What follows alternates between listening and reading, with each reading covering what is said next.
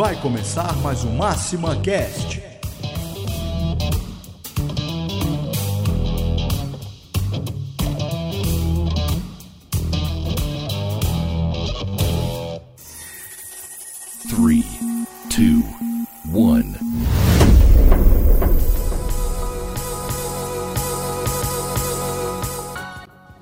Olá, eu sou o Arthur e seja bem-vindo a mais um episódio do Máxima Cash, o primeiro podcast do Brasil sobre tecnologia para alavancar o negócio de atacadistas e distribuidores. E hoje eu estou recebendo aqui o Eduardo e o João da Nectar para a gente falar sobre um tema bem legal, que é como estreitar os laços entre vendedores e gestores comerciais. Sejam bem-vindos, pessoal. Obrigado pela participação de vocês.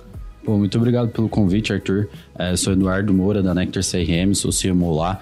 É um prazer estar aqui e conversar com vocês sobre um tema que é tão complicado para operações comerciais maduras. Né? Sim.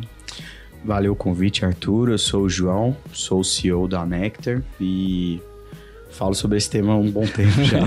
Sim, eu Vai acho ser ótimo falar com vocês. Eu acho que faz parte da realidade de vocês do que até do desse, desse dessa discussão da máxima, mas eu acho muito legal trazer esse tema porque a gente vê é, no nosso cenário diversos times de vendas que às vezes estão crescendo e se amadurecendo, expandindo com um grande volume de profissionais e fica às vezes dif- difícil, né, controlar, né, é, o gestor acompanhar todo esse crescimento. E vocês, eu acho que tem um, um know-how para agregar a gente nessa conversa aí. É isso aí.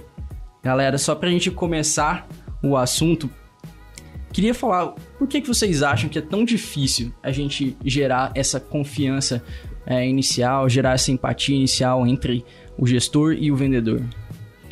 Então, João falando, é, eu acredito que durante esse tempo que a gente tem de trabalho com vendas, quando você contrata uma pessoa nova, é, entende-se que você sabe que ela precisa de passar por uma, um tempo de amadure- amadurecimento, Aham. Mas não entende-se o quanto tempo é e o que, que essa pessoa tem que estudar. Então, muitos gestores, ao meu ver, esperam do, do vendedor novo é, ou do vendedor que, que não seja tão novo assim, que as ações estejam com ele. Então, tipo, poxa, eu faria isso, então por que, que você não faria isso? Aham. né? E eu acredito que essa é uma, uma distância que há entre conteúdo do gestor e do vendedor. É lógico que se você partir para essa visão, você vai sempre querer é, entender que o vendedor não sabia fazer, então agora eu vou ensinar e tudo mais. Então você tem que ter um meio termo de, de dessa paciência, ter um limite, Uhum. porque senão você vai sempre esperando e, e conduzindo os erros. Mas é, quando tem um- uma, um- uma parte do Sandler, que é uma- um treinamento que a gente embasou muito no- o nosso método de vendas, que é focar é, em cima de acordos, mini acordos Aham. confirmados pelo cara. Então você entendeu que você precisa fazer isso, sim, sim, sim.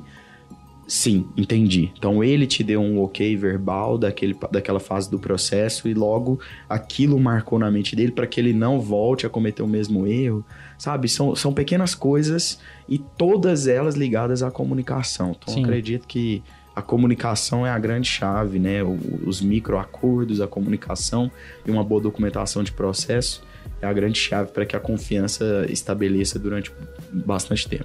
A gente não tá contando com os loucos, né? Tem É. muita gente que faz loucura. é difícil você confiar em pessoas que fazem isso. Mas, e- mas a gente tenta. O processo, na, verdade, ele existe pra tentar barrar o louco na entrada, né? Não É. deixar o louco entrar. né? Exatamente. Nem tem que É, ele eu acho assim que a principal ponto de atenção mesmo do gestor quando ele está no extrato do vendedor é, a grande dificuldade em ter essa confiança, principalmente vem do fato quando o gestor já foi vendedor. Eu ia falar justamente isso. Porque assim, se ele já foi vendedor, ele sabe como fazer aquilo. Exato. E quando ele vai delegar, ele não tá lá na trincheira. Então, quando você passa isso pro vendedor, deixar que ele faça aquele trabalho e confiar toda aquela meta em cima dele, é algo importantíssimo, mas que muitas vezes dá um leque de comunicação. Aham. Então tem ruído aí e tudo mais, principalmente por conta disso, de treinamento, é, de preparação para aquele vendedor executar essa atividade. E aí na afobação, às vezes o gestor não consegue confiar bem no seu vendedor para fazer todo esse processo de ponta a ponta. Então acho que é muito, muito por aí. É, Ele coloca toda a sua aspiração É. que ele tinha como vendedor é, na técnica de fazer aquilo em cima do vendedor e às vezes as coisas não saem. E aí tem que ter muita paciência para fazer todo esse treinamento e acompanhamento. E, e o contrário existe, Arthur, quando o gestor confia demais. Sabe, você para de auditar, para de Aham. controlar De e de acompanhar. acompanhar os indicadores ali diários, porque você confiou demais, porque aquele cara te deu esse respaldo no início do trabalho. E isso também é, é bem prejudicial a longo prazo. Então, esse meio termo é muito complexo de, de entrar, mesmo porque, né, tirando essa carga de tipo, eu era um vendedor, me tornei gestor.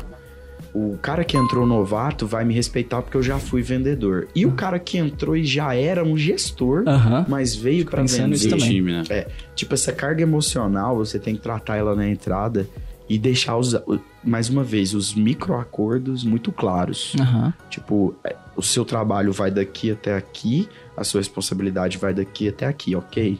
Ok, vamos seguir, tá tudo documentado. E punições e, e bonificações pelos, on- pelos bônus, isso tudo. Tem que ter um sabe? acompanhamento, né, cara? É. Senão é muito fácil de perder. Exatamente. É, Quando vocês falam assim de acompanhamento, quais modelos de hábitos ou canais de comunicação? Você falou sobre o, o a presencial, né? O cara ele te verbalizou, te deu, olha, eu, eu sim eu concordo com isso, eu, sim faz sentido pra mim e você tá alinhado. Mas quando isso não acontece, isso também prejudica.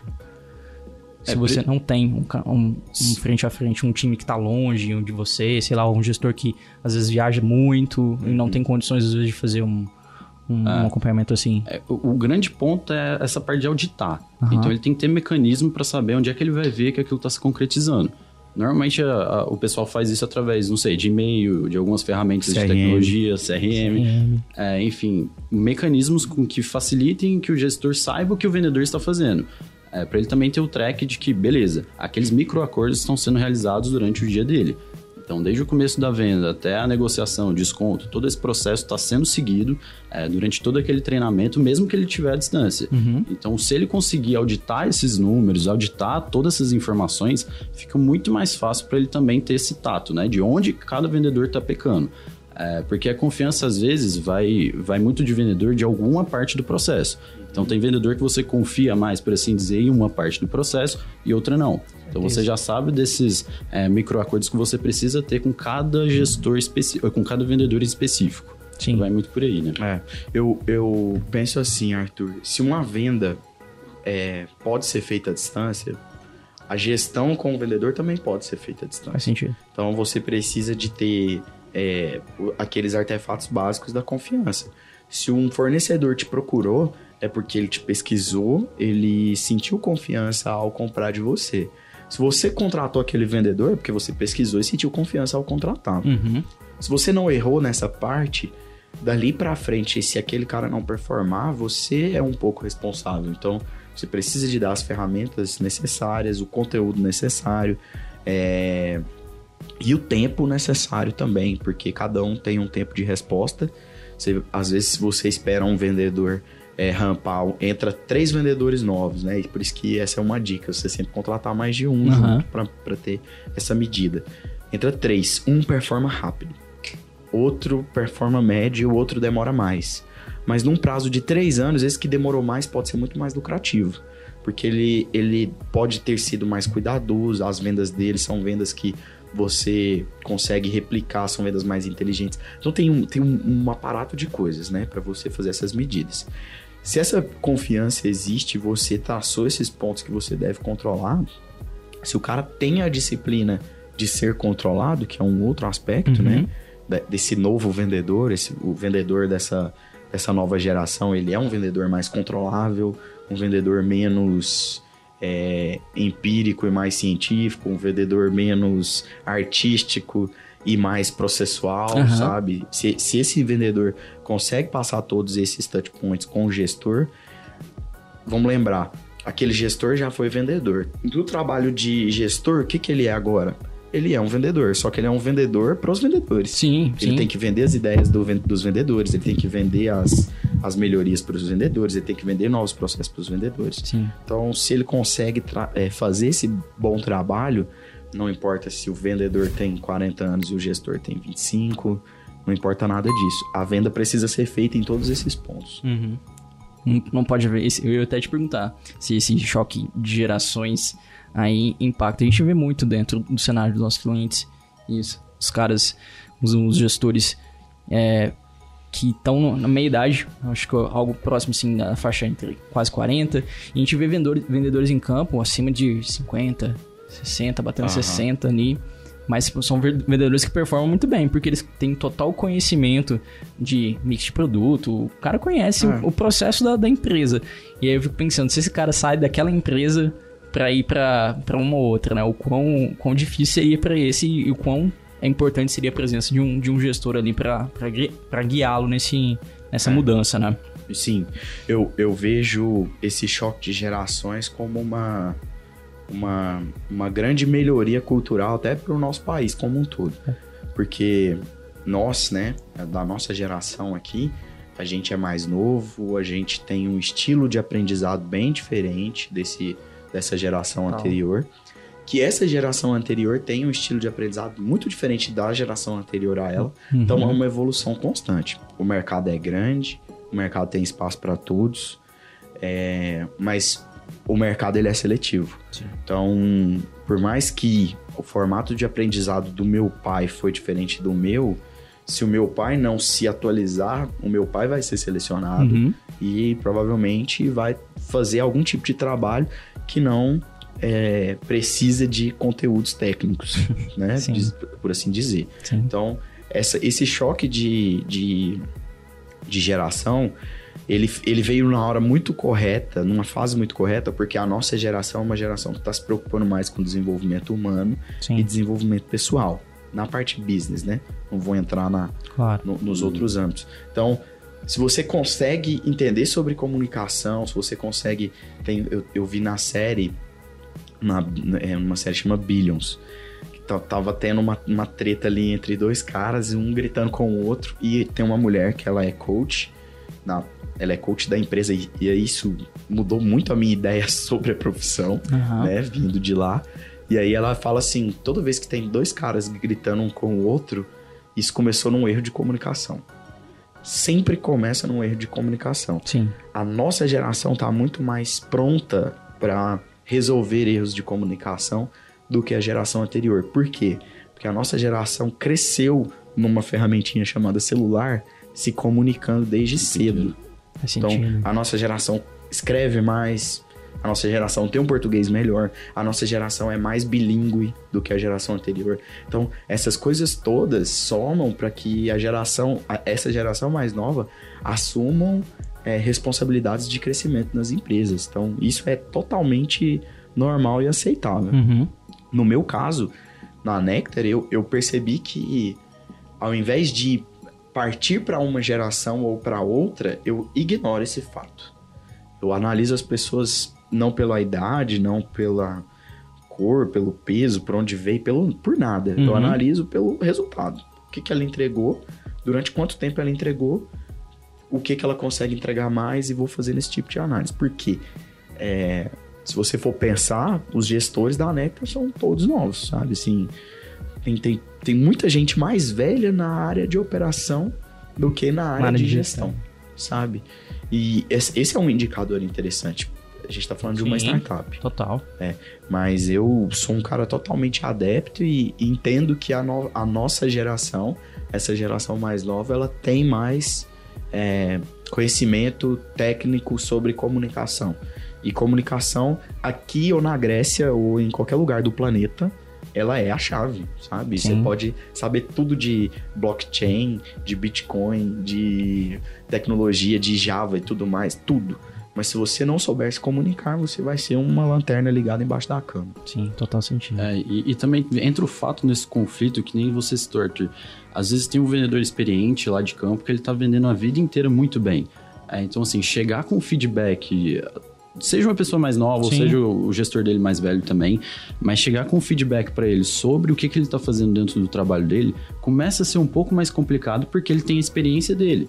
Então, assim, ele já performou muito bem. Sim. É muito diferente de uma pessoa que tá chegando nesse mercado, que tá sedento por feedback. Sim. É, isso acaba que faz com que o vendedor mais novo tenha mais confiança no gestor e vice-versa.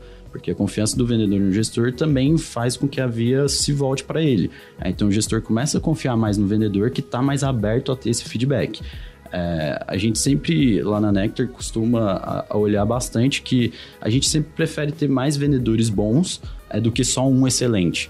é, performando muito bem, carregando a meta do time nas costas. Justamente para não acontecer esse tipo de coisa. Se ele sair, ele leva a carteira de clientes, por exemplo. é, ou ele leva todo o resultado da equipe. Então é muito mais preferível que você tenha vendedores que são mais abertos a ter feedback para carregar o resultado de todo mundo junto, é, do que ter só um que às vezes não é muito é, aberto a ter esse tipo Aham. de, de comunicação mesmo entre essas gerações e tudo mais, mas que concentre toda a meta de uma equipe. É, e, e um vendedor que traz toda a meta, ele se torna uma barreira de crescimento. Porque para os outros vendedores, eles olham aquele cara como um número inatingível. Exato. Pedestal, né? É, um pedestal. E é difícil você Um ver. vale entre eles, né? É, essa pessoa é difícil você achar ela com, artefatos básicos de um bom vendedor constante, que é humildade, é, Sim. sabe, é disciplina. Esse, esse tipo de vendedor, ele é um vendedor que, que dá mais dificuldade de replicar e de manter escala no time. E é, esse cara, ele, você falou, ele não, não tem essa, esse, esse trato com as pessoas, ele não tem, humil- não tem humildade, ele não sabe replicar o trabalho deles, eles não sabem o que ele faz, ah, o processo que ele faz pra ele bater a meta continuamente, né? Um venda não pode ser sorte, né? Ele, ele, às vezes, Arthur, ele não quer que as pessoas cheguem nos números. Faz sentido dele, também. sabe? Então ele nunca. Orgulho, né? É, é, é um número que, tipo assim, cara, eu não faço questão que ninguém me passe. Eu quero que meu nome esteja no topo e tudo mais. E no cargo da gestão, é, eu ou- ouvi muito isso e repito que é assim, você é um servo. Quando você Pode entra na liderança. Se você conquistou aquilo por, por conquista, né? Assim, autoridade conquistada de tempo de trabalho, de resultado entregue, você se torna uma pessoa referência. Se você se torna uma pessoa referência e para de servir, Aham. você perde a sua referência. Então você precisa de continuar servo. O gestor, ele é isso. Sabe? Eu, eu vou servir aos meus vendedores. Eu quero. É, é o, o gaúcho jogando ali e distribuindo bola para quem quer fazer gol e deixar de fazer gol um pouco. Um pouco do que o LeBron James tá fazendo na NBA. o cara foi o melhor cestinha de tudo. E esse ano ele falou: esse ano eu vou ser o maior cestinha. É o melhor número de cestinha da história da NBA. Por quê? É cabeça. Eu quero fazer cesta, então eu sou o vendedor, vou ficar na ponta e vou fazer cesta. Eu quero distribuir, eu vou ficar atrás do garrafão e vou dar bola para todo mundo fazer cesta o tempo inteiro e esquecer um pouco dos meus números. Você se torna um servo. Uhum. Então, são as fases, né? Essa, essa correlação com o esporte sempre funciona. Sempre, sempre. para poder convencer e explicar Sim. qualquer coisa em vendas. É, e tem algo muito, muito legal que o próprio João me fala muito, é, que assim, quanto mais você vira gestor, é mais sobre gestão de pessoas do que qualquer outra coisa. Com certeza. É, então, assim, quando você tem um time, você tem que fazer com que eles se motivem a fazer tudo aquilo que você sabe, o que você pretende. É, e não você sentar lá na operação e fazer. Uhum. É, então, acaba sendo um gestor comercial, acaba sendo menos sobre o processo comercial e mais sobre gerir aquelas pessoas para chegarem naquele objetivo que você pretende no final do mês. É, se você não tem pessoas motivadas, aí cria os leques de comunicação, ruído e tudo mais. É, e acaba que o gestor sempre vai ter que ficar entrando em contas, ficar entrando em negociação, é, porque ele não tem um time capacitado. Vezes porque ele não capacitou, vezes porque ele não mostrou essa importância. É, então, quanto mais você chega, quanto mais pessoas tem abaixo de você, é, dentro de um time, mais você precisa motivar elas a fazerem aquilo que você precisava fazer quando estava naquele cargo. E aí tem muito disso. Às vezes fica muito bonito, tipo, é um vendedor muito bom. Ah, então o próximo passo é ele ser gestor. Às vezes nem sempre é assim. Às vezes é mais confortável para ele e a empresa precisa entender isso também. Que nem sempre o próximo passo é ele ser um gestor. Exato. Às vezes ele pode ser um vendedor sênior no final do dia, sabe? É, no final da carreira dele. E tá tudo bem, não tem nada de errado. É, gestão às vezes não é só, principalmente comercial, não é só vender bem. Tem que vender bem, tem que ter um bom relacionamento e tem que ter confiança da equipe também para com o gestor. É, eu acho que vai muito por aí também. É, um- uma coisa legal é que às vezes você mata o cara colocando ele em gestão, sabia? Porque ele entra pra gestão, ele não foi preparado para aquilo, não houve um playbook igual ao de vendas, né? Cheguei em vendas, olha, eu tenho que entender de mercado, entender disso, entender daquilo, apresentar pro cliente dessa forma, fazer aquilo. Fui pra gestão, o que que tem? Nada. Você tem que fazer o quê? Gerir pessoas. Ah, beleza. Aí o cara, a equipe para de performar e ou você demite essa pessoa, né? Ou essa pessoa faz a sua empresa ir por água abaixo. Então você perde um cara que era bom em vendas por ter colocado ele na gestão precoce. Sim. Então é um trabalho de quatro mãos de você entender o que, que a pessoa é boa e fazer. No, no caso do que o, o Dudu falou, e eu reforço, é no final do dia, a minha gestão da empresa, a gestão dele, do time dele, a gestão de cada um com seus times, é sempre uma gestão de pessoas. Então você precisa de aprender. A primeira coisa de gestão de pessoas é comunicar. Se você não consegue passar o que você pensa, você está na cadeira errada Já tá errado. sabe? Você está na cadeira errada. Esse é um fato. O segundo ponto é entender qual é o, o plano maior que você está seguindo, certo? E, e terceiro ponto é os- quem ganha mais, um gestor ou um vendedor de salário fixo? Normalmente é um gestor, Gestor. certo? Então a hora do gestor é mais cara. O gestor pode parar para fazer um trabalho de alguém da equipe que está fazendo alguma coisa que era para a equipe fazer, tipo, ah, tem que num, num time de vendas Uhum. é, tem que fazer é, quatro in- inserções no CRM e o vendedor não fez. O gestor vai lá e faz. O gestor está furando, sabe, igual é, pai e mãe brigar na frente do filho, sabe? Você está furando um processo que você nunca mais vai conseguir voltar. A Sim. não ser que você demita aquela pessoa. Sim. Por quê? Porque o correto é aquela pessoa tomar uma, uma punição por aquilo, receber um coach, receber um feedback, mas para que ela nunca mais volte a cometer aquele erro. Porque aquele erro, é, se, se o cara começa a fazer, aí ele faz um, aí o resultado mascarou. Aí o que, que acontece? Começa a ter outro, começa a ter outro, começa a ter um outro tipo de problema, esse, aquele outro. E o gestor vai lá, desce para a cadeira da operação e resolve tudo fazendo. Sim. Então ele não é gestor. Ele vai voltar para a operação e a operação tá barrando tudo que ele faz. Então é mais ou menos por aí. Sim, e você comentou aí do coaching. Queria que você falasse um pouco, vocês, vocês comentam bastante nos webinectors, né? E no conteúdo de vocês de forma geral sobre a importância do processo de coaching one-on-one, né? Como isso ajuda nesses casos aqui que a gente, a gente discutiu e como vocês fazem mesmo. Como você faz com o seu time. É, assim, partindo do, do princípio de como ajuda primeiro. É, assim, se você tem touch points que você vai fazendo com a pessoa e mostrando pra ela ah, o que que você, onde você tá pecando, como que a gente melhora, fica muito mais fácil essa comunicação. E quando você senta de frente pra pessoa, no caso o gestor com o vendedor, é, fica um pouco mais linear a comunicação e fica mais honesta também. Sim. É, então, assim, não fica alguma coisa de cima para baixo. É, você sentar e fazer perguntas, como se fosse um processo de vendas mesmo. Senta de frente o vendedor, pergunta, cara, como é que tá seu dia? Como é que tá seu mês? É, isso tudo também pautado em dados. É, é interessantíssimo para o próprio vendedor entender onde é que ele tá pecando. É, uma coisa bastante legal que a gente costuma fazer lá é nunca chegar já com o diagnóstico formulado. Uhum. É, então, assim, eu não vou chegar pro vendedor e falar, poxa, você tá dando muito desconto. Não. Vamos tentar entender e fazer com que o próprio vendedor chegue a essa conclusão. Aí é trabalho do gestor nesse coach one-on-one fazer com que ele chegue para ser mais fácil dele admitir aquilo. E ser mais fácil também ele chegando no problema, ele saber como resolver. E aí você guia ele através desse processo. É, na nossa equipe, por exemplo, lá no marketing, a gente costuma fazer é, de 15 em 15 dias, onde a gente tem três tópicos. A gente vai olhar o ponto de foco daquele cara, é, vai analisar as ações que ele vai fazer para os próximos 15 dias e também os resultados que a gente espera.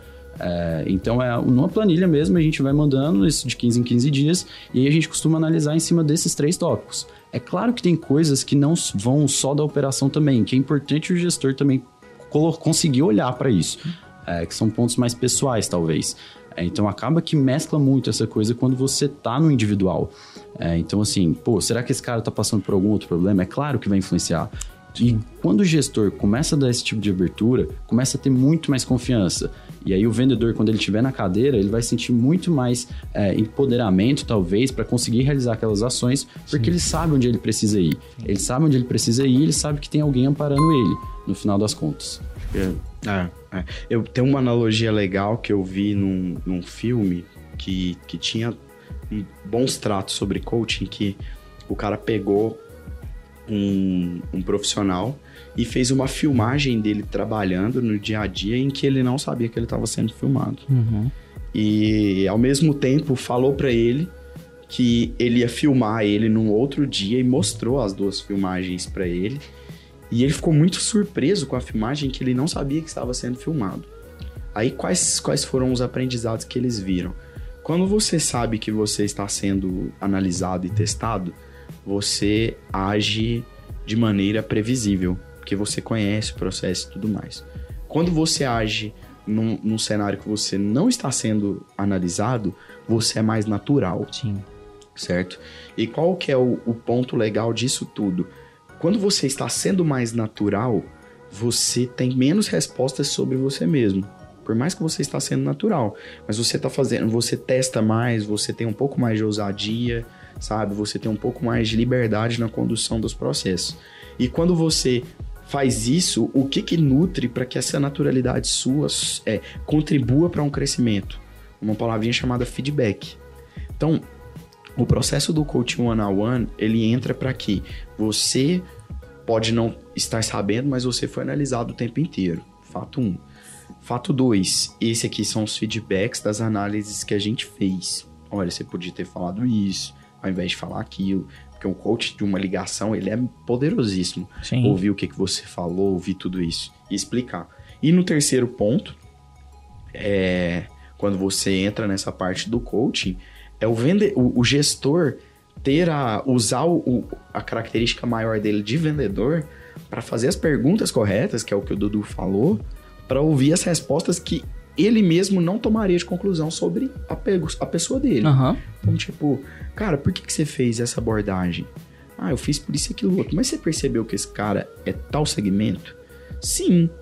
Mas mesmo sabendo que ele é tal segmento e que a abordagem correta é essa, você quis fazer essa? Quis. E por quê? Ah, porque eu não sei. Então você não tinha entendido que você tinha que fazer isso e aquilo outro? Sim, não tinha entendido. E qual que é a sua lição disso? A minha lição é entender mais sobre os segmentos e as abordagens.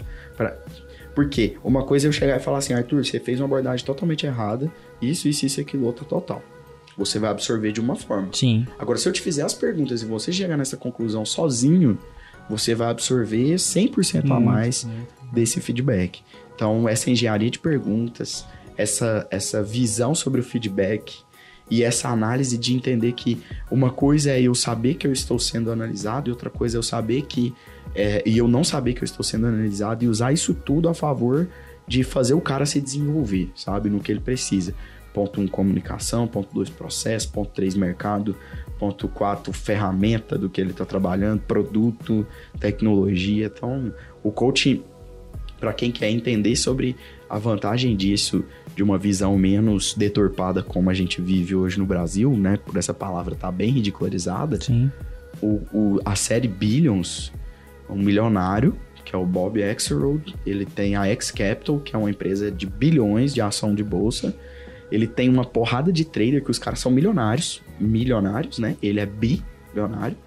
E ele tem uma coach, uma médica, que é lá a formação de coach vem para médicos que tem uma, uma, uma residência, uma pós lá na área de, de psiquiatria, sei lá, eu não entendo essa parte técnica. Mas ela, ela é o. Assim, os caras são milionários, ele é bilionário, e ela senta numa mesa e desmonta eles. Essa é a visão que eu tive, sabe? Ela conversa com os caras fazendo perguntas e os caras vão respondendo.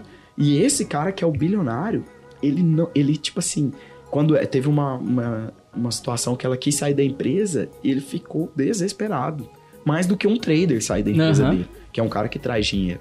Porque ele sabe que aquilo é o pilar. O desenvolvimento humano é o pilar. Então, o coach é isso, saca?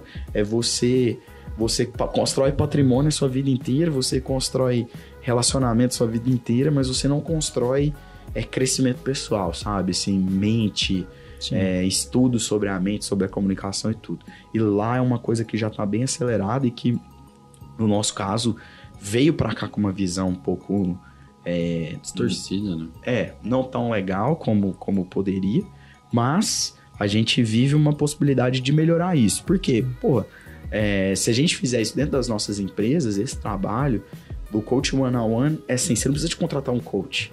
Você pode fazer uma formação de coach com seus gestores para que ele faça essa, esse coach one on one lá dentro, né? E, e de preferência, se você conseguir um, um curso de coaching fora daqui de- do Brasil.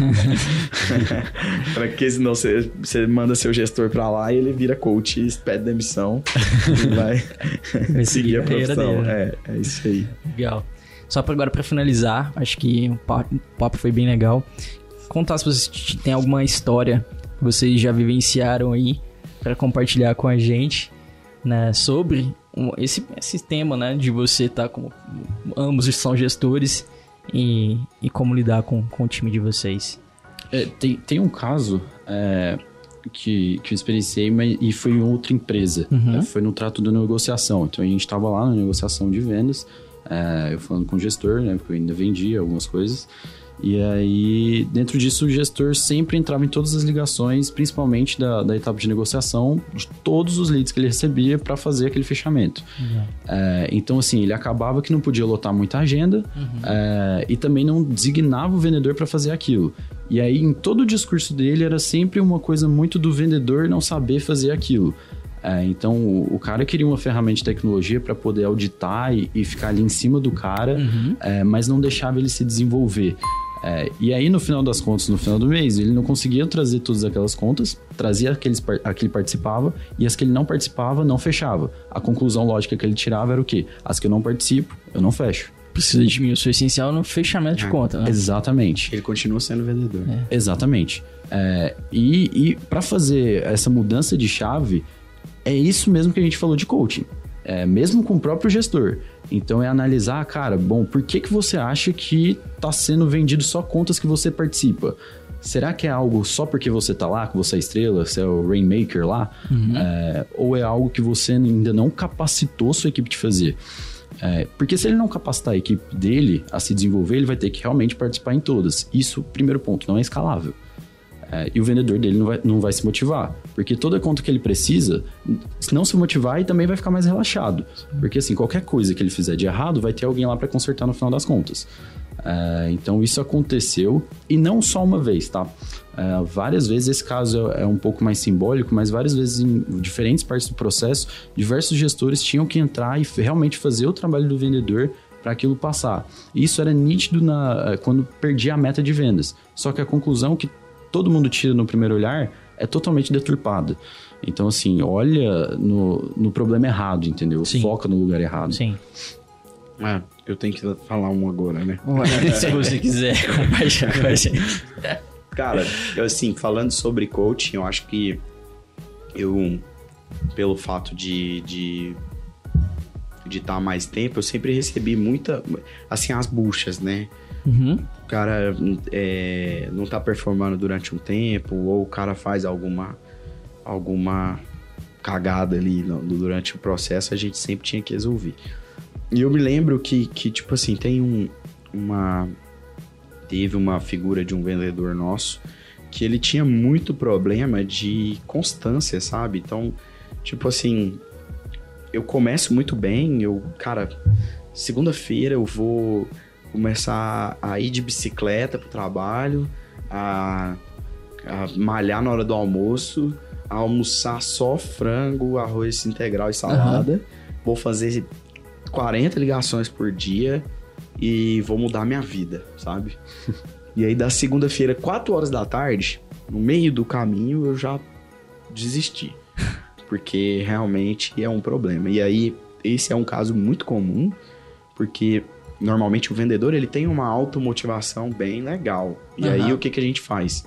Eu tenho que dosar isso nele. Então eu fiz isso bastante com muita gente. Tipo assim, cara, não faz esse tanto de compromisso, não, sabe? Faz um por dia, Uhum. sabe? E, e cá entre nós, esse é um problema que eu tive. Eu fui assim, muito tempo, sabe? Muito, tipo assim, não, vou entrar e vou ser o melhor, vou fazer isso e aquilo outro. E quando você faz isso e você se propõe a esse tipo de, de, de trabalho, você se frustra quando você não consegue.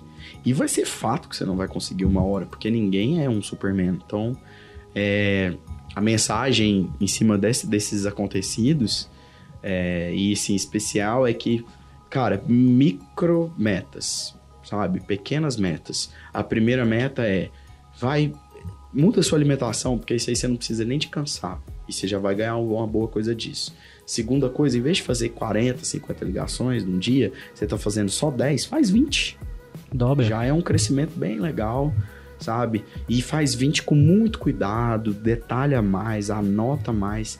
No final do dia você já vai estar cansado por ter feito essa pequena mudança. Então não faça é, mudanças drásticas. É, normalmente vem acompanhado de frustrações drásticas também, sabe? Bem impactantes. Sim. Então não, não busque frustrações impactantes se você sabe que você- vai ter ela. Por mais automotivado que você seja, autoconfiante que você seja, você não precisa de se comprometer com algo que você não vai dar conta. Micrometas. Vou fazer, vou mudar isso na minha rotina. Depois eu vou mudar isso na minha rotina depois de um mês. E logo depois, quando você encontrar esse caminho, você vai perceber que a sua vida já mudou bastante. Porque se tornou um hábito essa mudança. Então agora, a outra mudança você não vai sentir, porque essa já virou hábito. E assim, você constrói uma vida um pouco menos é, aventureira, sabe? Sobre Sim. isso. Então acho que essa é a mensagem. Legal. Gente, queria agradecer muito a participação de vocês. Eu acho que o papo foi muito interessante. Eu acho que agregou demais pra todo mundo que tá vendo, ouvindo a gente. E é, queria deixar o espaço aberto para vocês darem a mensagem. Bom, é, para encontrar a gente, acho que o melhor lugar é o LinkedIn. Aham. É, Eduardo Moura, João Augusto Campos. A gente deixa os links né, pra, pro pessoal. E, e como última mensagem, eu acho que, assim, focaria principalmente nesse último ponto que o João falou. É, separa as coisas em micro, sabe? É, não seja afobado e queira mudar tudo de uma vez. Lá no coaching, resolve uma coisa de cada vez. É, durante todo o processo de venda, foque em uma coisa de cada vez. É, isso não só para a parte de vendas, mas para a vida inteira Sim. também. É importante ter essa noção. E, e qualquer coisa a gente fica aberto também para poder responder qualquer dúvida que a gente É. não conseguiu tirar aqui sobre esse tema é, e qualquer outro cerca de vendas também. É, para encontrar a Nectar, nectarcrm.com.br e, a gente fica à disposição também para responder qualquer outro tipo de dúvida. É, no nosso blog também tem muito conteúdo. Legal. A gente. O Dudu faz muitos agora webnectars nesse ano. E começa as coisas em micro, mas comece, né? Sim, começar. Não deixe de começar. Esse é um ponto importante. Você quer construir uma boa máquina de marketing, uma boa máquina de vendas, e você passa uma vida inteira só querendo construir. Ou só Sabe? planejando, né? É, Só plano. porque você quer fazer um plano muito gigante ou uma coisa muito grande. Então comece pequeno, como- contrata dois caras e tenta fazer diferente, ou começa o marketing com um blog e cria conteúdo, mas comece. Começar é uma grande. é, já é uma grande vitória se você só conseguir começar. Muito Esse é massa. ponto. Muito massa, gente. Obrigado, obrigado você que está escutando a gente, vendo a gente. Lembrando que o Máxima Cash está no Spotify, no SoundCloud, no Apple Podcast, no Cashbox, no YouTube. Então, compartilhem, caminhem para um amigo e até o próximo episódio.